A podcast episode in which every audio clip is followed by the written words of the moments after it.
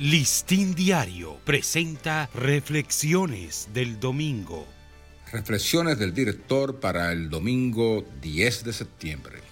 Alfayet y yo a pasito lento. En estos días murió de vejez, pero en paz, a los 94 años, el multimillonario egipcio Mohamed Al-Fayed, una figura muy célebre en el Reino Unido. Me apenó saberlo, pues Hace justamente 13 años lo conocí e hice con él cada mañana unas caminatas terapéuticas como pacientes operados de rodillas en el Hospital for Special Surgery HSS de Nueva York.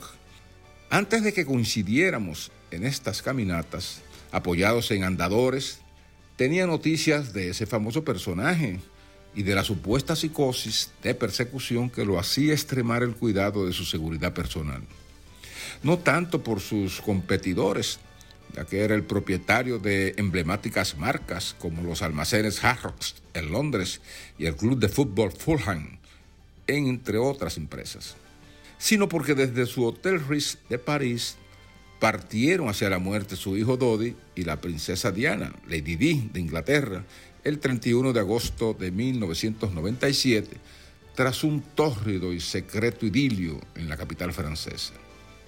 A partir de este suceso, que Mohamed lo denunció como un asesinato planeado por los servicios de seguridad británicos, su vida y sus negocios sufrieron un vuelco. Creía que la monarquía planeaba matarlo a él también. Coincidencialmente, el destino nos juntó en el HSS en suites contiguas, con amplios cristales desde los cuales se divisaban los rascacielos neoyorquinos y abajo las aguas del río Hudson. Al salir el primer día para comenzar las caminatas terapéuticas, me llevé la gran sorpresa de ver a varios agentes del Servicio Secreto de los Estados Unidos trajeados de negro, grafas oscuras y en celosa actitud vigilante a las puertas de nuestra suite, pero ignoraba a cuál paciente vecino estaban protegiendo. Pese a que regían un estricto secreto de confidencialidad en el hospital para no divulgar la identidad del paciente, solo pude saber de quién se trataba porque una enfermera dominicana, casi en modo de susurro, me lo reveló. Y añadió un dato que tampoco esperaba. A pocos pasos de nuestra habitación estaba otra paciente famosa, Melania Trump, recuperándose de un tobillo fracturado.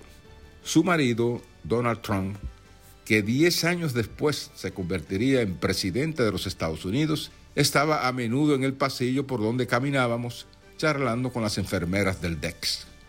Así que de pronto me vi entre personajes famosos que para todos los fines prácticos estábamos en igual categoría, salvo el caso de Henry Kissinger, que iba a consultas donde mi cirujano, el doctor Coleman, pero no estaba internado. Caramba, me dije, pero Así no es tan aburrido someterse a una recuperación postoperatoria, mucho menos si en un gesto de cortesía y amistad también estuvieron a verme el entonces presidente de la República, Donald Fernández, y quien diez años después también lo sería, Luis Abinader. Listín Diario presentó Reflexiones del Domingo.